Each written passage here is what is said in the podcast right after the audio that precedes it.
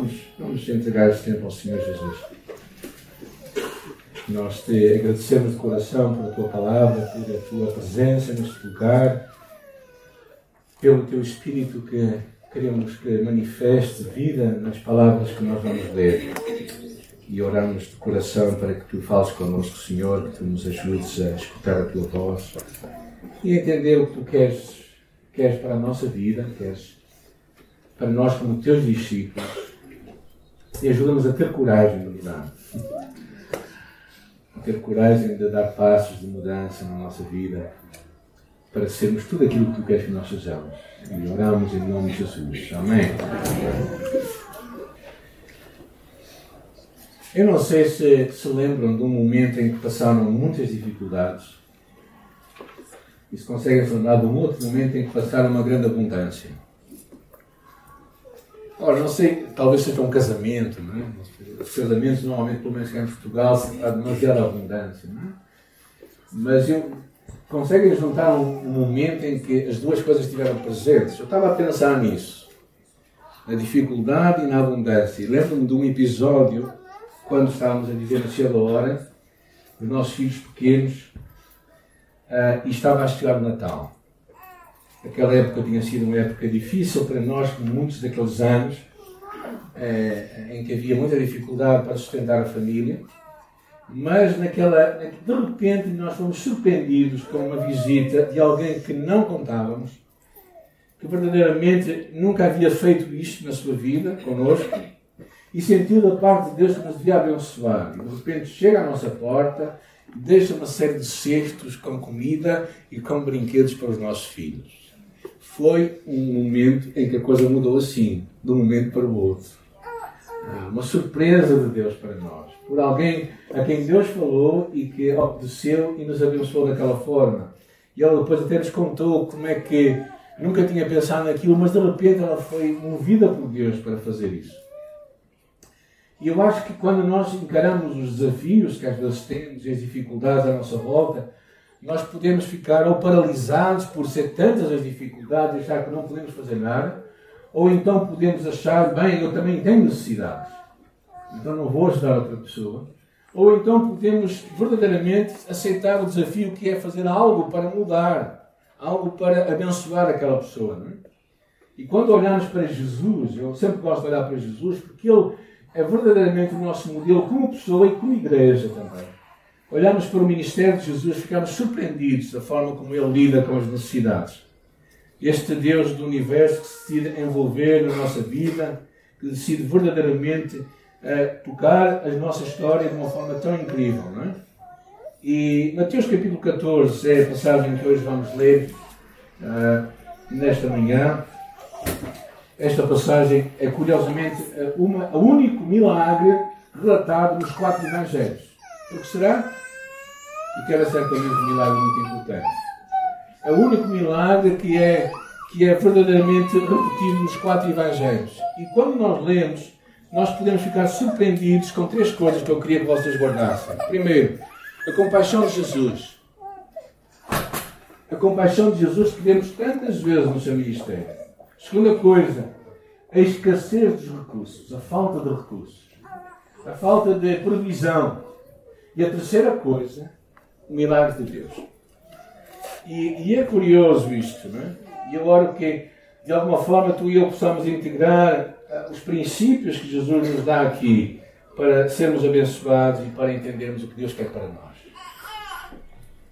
Uh, percebemos claramente é que Jesus cruza com muita gente na cidade, pessoas que estavam desesperadas à procura de ajuda. E ele, sendo o Senhor de tudo e de todos, decide envolver-se regaça as suas mangas e faz uma diferença na vida de algumas pessoas. Havia muita gente que não foi abençoada por Jesus, certamente, mas houve muita gente que foi abençoada por Ele. E talvez às vezes o teu dilema, o meu dilema, é: será que eu vou abençoar? Se posso fazer tão pouco?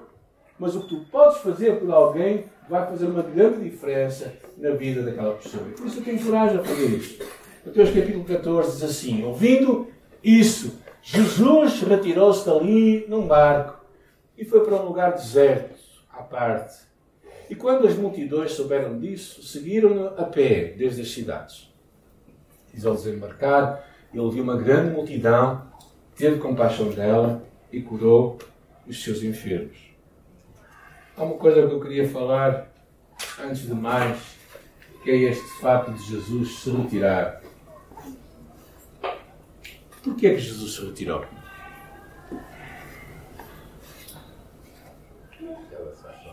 Porque estava cansado. E ele fez uma coisa muito sábia, que todos nós temos que aprender, que é descansar. Encontrar momentos na vida em que tu paras e tu descansas. Quando não paras, tu perdes o sabor às coisas. Quando não paras, tu dás um mau sabor à tua volta. E esta é uma lição que precisamos de tirar, todos nós. Numa sociedade que só ouvimos falar de trabalho e de esforço, precisamos de aprender a, a descansar. Eu tive duas semanas espetaculares. Todos sabem que eu gosto muito de trabalhar. Mas quando eu descanso, eu também descanso. E aprendi com muito custo. Se não perguntem aos meus filhos, eles podem responder, à minha esposa. Aí ela diz logo tudo. Mas a importância de descansar é fundamental na vida de hoje. Uma vida em que as pessoas às vezes são medidas por aquilo que fazem. E ninguém é o que faz. Nós somos o que somos. E o nosso valor vem intrinsecamente do amor de Deus por ti e por mim. Aquilo que Deus marca a nossa vida. Tu não vales os euros que tu produzes. Tu vales a imagem de Deus que tu tens. Eu acho que isto é uma coisa que nós precisamos de resgatar muito na sociedade, que, que fala muito de trabalho, muito de, de produtividade e que às vezes deixa de valorizar as pessoas. Então Jesus retirou-se. Um barco andou 8 quilómetros na estrada e mesmo assim não conseguiu fugir das pessoas. Porque as pessoas o encontraram, foram andar e o encontraram. E quando Jesus as vê, diz aqui, quando Jesus viu aquela grande multidão, ele teve compaixão.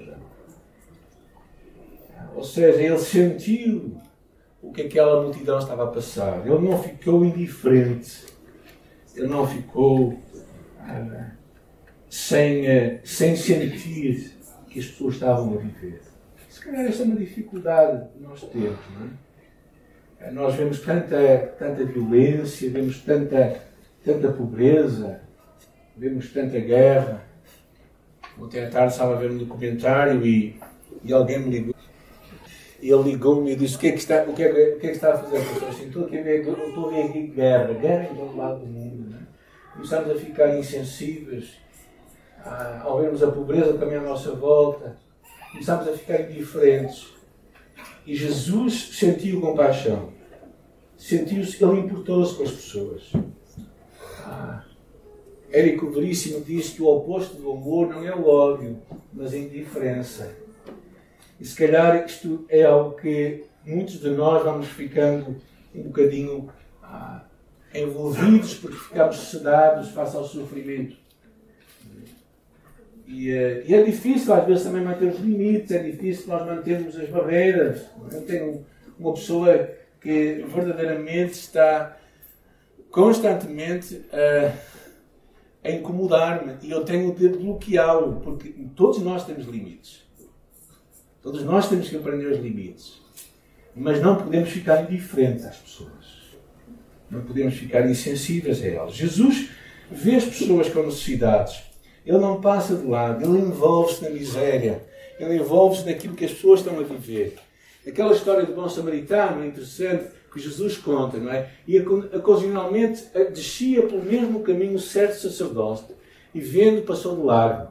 E de igual modo também um levita, chegando àquele lugar e vendo passou de largo.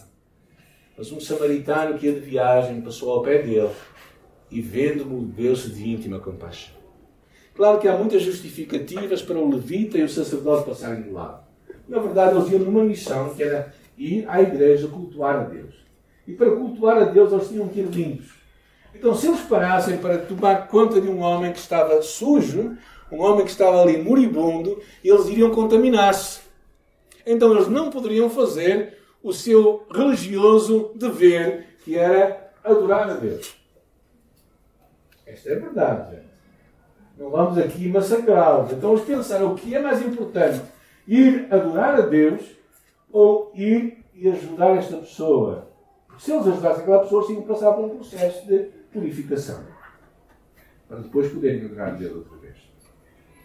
Não sei se já aconteceu algumas vezes em que, em que chegou uma altura muito importante em que tu tinhas que decidir ou ir à igreja ou ajudar alguém que estava ao teu lado e tu tiveste que fazer essa escolha. Mas o que percebemos claramente é, é que este homem, este samaritano, que era muito mal visto pelos, pelos, pelos judeus, este muçulmano, este católico, este homem que tem um desvio sexual, parou, moveu-se de íntima compaixão e cuidou daquele outro. E a pergunta é: quem és tu? Quem sou eu nesta história? Uh, como é que nós vivemos a nossa vida?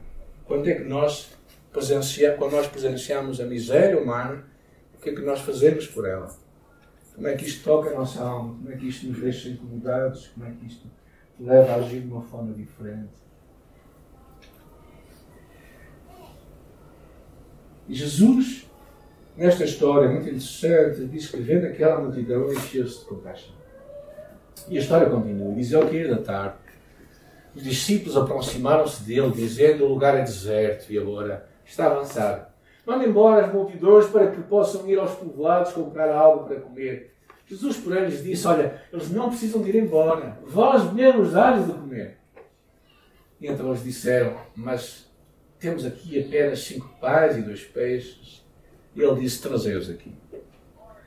É interessante esta ideia de usarmos o pouco que nós temos e acreditarmos que Deus irá fazer muito. O passar da hora leva os discípulos a falarem com Jesus para que despeça a multidão, a fim de que esta volte para a sua casa. Lemos no versículo 21 uh, eh, de, outro, de, outro, de outro livro paralelo que eles eram cerca de 5 mil homens, fora mulheres e crianças. A resposta de Jesus é diferente. Em vez de mandá-los embora, diz assim: dá-lhes voz de comer. E claro, eles, eles começam a pensar, e no livro de João nos diz que, que para saciar aquela fome daquela multidão era necessário, no mínimo, cerca de 200 denários. 200 denários são 200 dias de trabalho.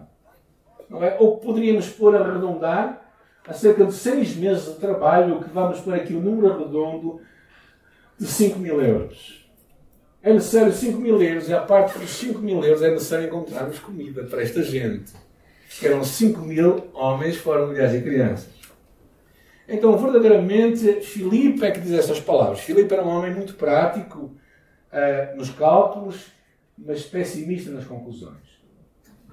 Talvez seja a história de todos nós, que vivemos num mundo muito racional, uh, vivemos, somos muito movidos pelo racional e pelo lógico e menos pelo sobrenatural. Ou seja, quando um problema se depara diante de nós, nós vemos o que é que isso nos vai custar. Não vemos as grandes oportunidades, mas vemos a grande dificuldade. E muitas vezes essa dificuldade que nós temos por nós, nesta lógica, neste realismo, nos leva a sermos mais pessimistas que, que positivos para aquilo que Deus tem para nós. Ou seja, deixamos de ver o que Deus pode fazer. Naquela história, no livro de João, encontramos um menino que tinha levado para aquela viagem cinco pães e dois peixes e dispôs-se a entregar. É? é interessante que o pouco, o que parece nada, afinal foi alguma coisa. E aquele pouco ou nada que tu tens nas mãos de Deus vai fazer uma grande diferença. Porque o que percebemos nesta história é que não importa se tu tens muito ou pouco, não importa se a nossa igreja é grande ou pequena, não importa se tu e eu estamos, temos muitos recursos ou não, o que importa é nós estarmos dispostos a entregar tudo ao Senhor. O devocional da minha semana, na quinta-feira, foi este. Tomando consigo os doze, Lucas capítulo 18.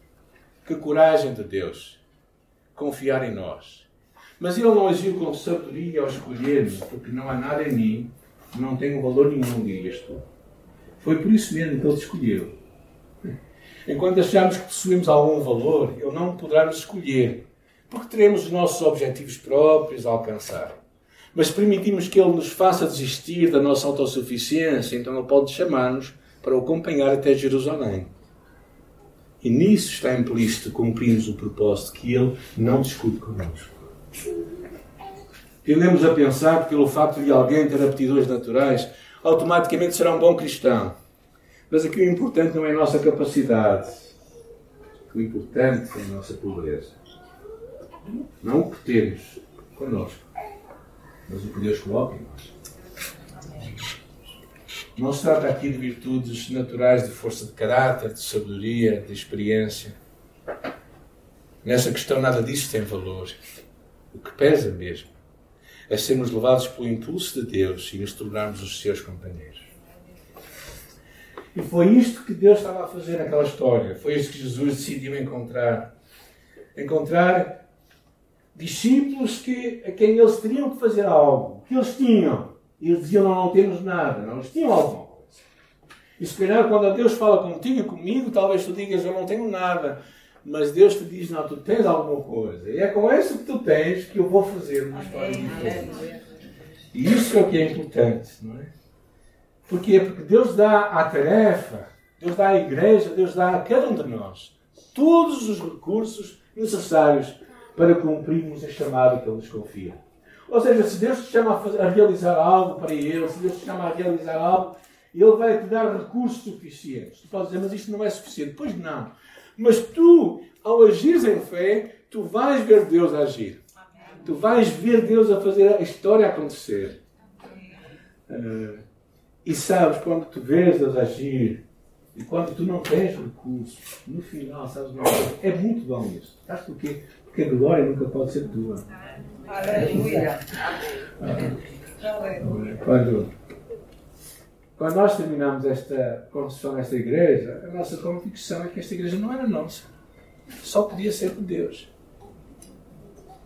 Então não havia nada para nós dizermos que isso é nossa igreja. E o que eu acho importante é quando Deus nos chama para algo, é? nós não, não sermos demasiado racionais e calculistas. Não estou a falar em sermos ignorantes. Não estou a falar em sermos insensatos. Não estou a falar em sermos somente idealistas. Mas o que eu estou a falar é acreditar no sobrenatural de Deus.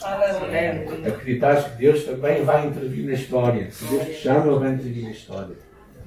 Imagina, esta, esta, este ping-pong de Jesus é muito interessante. Porque os discípulos dizem: Jesus, manda-os embora. E eles dizem: dá-lhes voz de comer. E passa a bola para eles. E depois Jesus fala: Então o que é que vocês têm? Eles assim: Bem, só temos cinco pães e dois peixes. E a bola passa para Jesus novamente. E neste episódio, que é relatado nos quatro evangelhos, como eu falei, mostrando a importância, o único milagre relatado nos quatro evangelhos, mostrando a importância deste milagre, claramente percebemos que o pouco que nós temos, que às vezes pode ser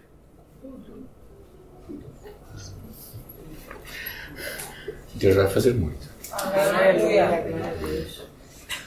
E a história continua. Depois de ordenar que as multidões se assentassem na grama, tomou cinco pães dois peixes, e ergueu os olhos ao céu, abençoou-os e partiu os pães. Partiu os pães. Jorge falou muito bem. Partir os pães. Como Jesus foi partido por nós. É muito interessante a expressão lá no livro de João, na parte paralela a esta, que diz assim: Jesus tomou, deu graças, partiu e distribuiu, tal como na ceia. Aquele episódio parecia uma ceia é, que foi dada àquela multidão naquele momento. Porque todas as expressões vêm lembrar precisamente isto. E diz assim: E todos comeram e se fartaram e recolheram os doze cestos com os pedaços que sobraram e os que comeram foram cerca de 5 mil homens, além de mulheres e de crianças. Deus espera que tu e eu o busquemos para termos a sua direção, para termos a sua provisão, tal como os discípulos fizeram. Ah, lembrando as palavras de Jesus, não é? Que ele diz: Sem mim nada podes fazer. Mas o que percebemos claramente é que tu e eu não realizamos milagres.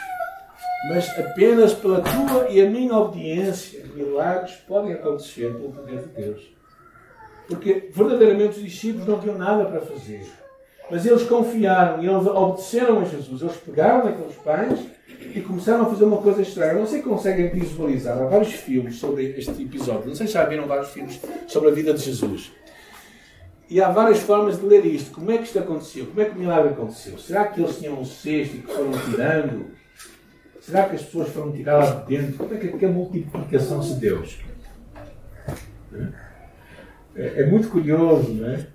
Porque pensando, cinco pães e dois peixes. Bem, isto tinha que começar com. O máximo que podia ser era com cinco cestos de pão, não é? E depois dois peixes, não é? Mas depois aquilo se multiplica, não é? De uma forma em que diz a Escritura que todos comeram e se fartaram. Sobrou. Ainda sobrou. Agora, é curioso que este claramente é o, é o milagre, o clímax do ministério de Jesus na Galileia. E lembrar os discípulos de uma coisa, um episódio muito interessante, tinha sido a multiplicação do maná do deserto. Ali estava num deserto, Jesus a multiplicar o maná. As palavras de Deuteronômio capítulo 18 diz: Eu levantarei um profeta do meio dos seus irmãos como tu, dizia a Moisés e porei as minhas palavras na sua boca e ele falará tudo o que eu lhes ordenar. Jesus era este profeta que tinha sido, que iria ser levantado no lugar de Moisés. E aquele episódio daquela multiplicação dos pães, claro, na, na cabeça dos, dos judeus, fez lembrar o episódio do maná do deserto. Aquilo voltou atrás 1400 anos e começaram a ver que o Deus que proveu a necessidade de 1400 anos era o Deus que estava ali, naquele lugar, naquele momento, a prover a necessidade do seu povo para aquela, alimentar toda aquela gente. O Deus que há dois mil anos atrás agiu e proveu a necessidade daquela gente é o Deus que hoje também pode prover a tua necessidade, a minha necessidade, seja ela qual for, qual tipo seja. Mas o que percebemos nesta história são três lições que eu gostaria que nós guardássemos. A primeira delas é a importância de nós estarmos envolvidos no que Deus está a fazer. Tu não podes estar debaixo de uma árvore e dizer, Deus, quando tu quiseres fazer um milagre, o milagre vai acontecer. Não. Tu envolves-te. Tu estás envolvido na tarefa, naquilo que Deus te chama a fazer. Estás a realizar, tu não passas ao lado das pessoas. Tu sentes compaixão. Tu vês o que está a acontecer. Ou seja, tu, tu quando vês alguém que está, que está ao teu lado com necessidade, tu não oras só por ela. Tu oras com ela e tu podes ser a resposta para ela também. Ou seja, muitas vezes, às vezes nós acho que perdemos muitas oportunidades quando vemos alguém que está a passar uma dificuldade e ela abre o seu coração para connosco e nós dizemos, eu vou orar por si. Senhor sabe lá se nós vamos orar ou não por ela. Temos que mudar a ordem das coisas. Temos que dizer assim, o que é que eu posso orar por ti agora? E vais orar agora, naquele momento. Oras pela pessoa. Porquê? Porque se tu oras e a pessoa vê Deus agir, ela até é capaz de acreditar que afinal Deus existe. Agora, se tu dizes que vai orar e, que, e ela sabe lá se tu oraste ou não oraste, então o que é importante é tu não passares de lado. Tu olhares, tu envolveste. Envolveste onde Deus te coloca. Deixares que o Senhor toque a vida de outros através de ti. Segunda coisa, usa o que tu tens. Deus não vai usar a fé do pastor, nem a oração da irmã que ora melhor na igreja. Deus vai usar a tua oração e as tuas palavras e a tua fé. Ou seja, às vezes nós nós somos um bocado idealistas, não é? Eu também era idealista. Muitas vezes eu uso, Senhor, quando eu tiver uma igreja assim, eu vou fazer isto, isto. Não. Quando Deus fala contigo, é naquele momento que Ele vai agir, é naquele momento que Ele quer agir, é naquele momento que Ele quer escrever a tua história. Por isso, se Deus põe algo diante de ti, põe algo no teu coração, o que Ele está à espera é que tu sejas obediente. O que está à espera é que tu verdadeiramente faças algo. E tu entregues o que Deus te confia. Que pode ser o teu tempo, pode ser parte dos teus recursos, pode ser a tua atenção para abençoar alguém. Alguém, às vezes, precisam mais que nós as ouçamos e abramos o nosso coração para elas do que qualquer outra coisa. E a terceira coisa é obedeces e acreditas. Ou seja, tu te abres para que o sobrenatural de Deus venha acontecer. Tu esperas que Deus haja. Porque se tu não tiveres fé, és como. Lembra-se o que é que Tiago diz? És como água do mar que bate e volta para trás. Não esperes que alcançarás alguma coisa do Senhor.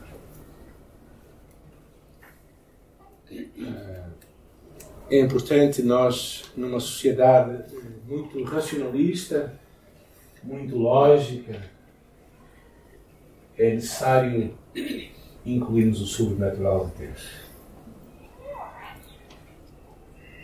É fundamental, irmãos. Se nós não esperamos que Deus faça alguma coisa maior do que nós conseguimos fazer, desculpem, então estamos simplesmente aqui a ouvir boas lições de moral na igreja. Mas não estamos abertos ao que Deus vai fazer. Eu não sei. Eu sei as minhas necessidades. Eu sei o que eu quero de Deus para a minha vida nestes dias. Eu sei o que é que eu estou à procura de Deus, o que eu preciso de Deus. É algo que eu estou a buscar há muito, muito tempo. É algo que eu estou a desejar do Senhor há muito tempo. É algo que eu acredito que Ele pode me abençoar no virar deste dia. Mas eu tenho de persistir em fé entregando o pouco, que pode ser tudo que eu tenho, para Ele. Mas desenvolvendo uma expectativa e uma fé daquilo que Deus pode realizar, através da minha obediência, através da tua obediência, através do teu pequeno passo, para que Deus faça o restante. Às vezes nós sempre olhamos para os outros, sempre pensamos nos outros, sempre nos desculpamos com os outros. Mas quando Deus fala contigo, Ele não está a falar com os outros, está a falar contigo para falar contigo. E eu lembro quando, quando Deus falou comigo aos meus 17 anos de idade, para, para em vez de ter o futuro que os meus pais queriam que eu tivesse, que era tirar um curso superior, ser um ser doutor, um engenheiro, quer que seja, eu decidi, e Deus colocou no meu coração, ser um pastor numa igreja e para uma escola bíblica. E naquela altura, eu, foi, eu sei que foi a maior, desculpem, facada que eu dei aos meus pais. Os meus pais não gostavam nada da ideia. Eles tínhamos feito um contrato, eles tinham, eles tinham feito um favor aos filhos, interessante, que era eles, eh, do dinheiro que nós lhes dávamos, que era basicamente todo o dinheiro que nós recebíamos do nosso ordenado, naquela altura era assim, e acho que hoje precisa voltar a ser um bocadinho mais assim, porque muitos pais são demasiado irresponsáveis ao darem demasiado aos seus filhos pelo trabalho que eles têm não exigirem nada de troca. Mas isso é outra história e é outra lição. Mas pronto, mas naquela altura eu entreguei, os meus pais tinham dinheiro guardado para mim. E quando ia para a escola bíblica nós tínhamos que pagar as contas. Tínhamos que pagar a nossa dormida e a nossa comida. Não vivíamos, não vivíamos do ar. Nem na escola bíblica se vive do ar. Precisava de dinheiro para pagar as contas. E quem éramos? Éramos nós. E a minha mãe fez questão de dizer: Filho, se tu fores, tu podes ir, mas não tiras nem um escudo do dinheiro que tu tens guardado. Eu disse: Está o contrato feito, mãe. Eu vou e não tiro nenhum escudo. Eu fui. E há muita coisa que me arrependo, mas nunca me arrependi disso.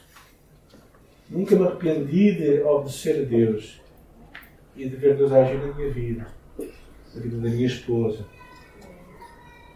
E uh, Porquê? Porque quando nós obedecemos, nós fazemos a nossa parte.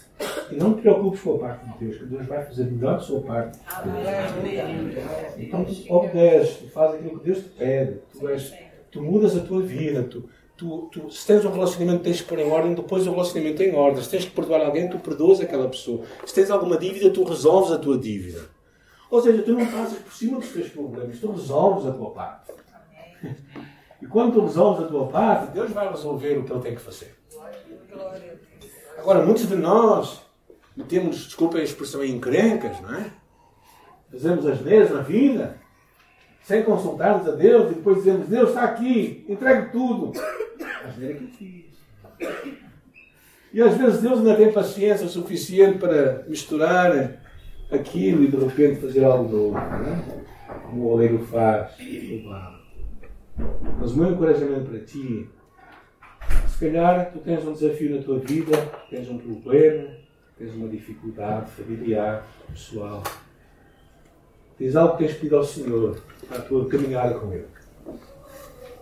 O que eu te quero encorajar neste dia é, é entregar tudo e confiar nele. Ele vai escrever uma história em mim.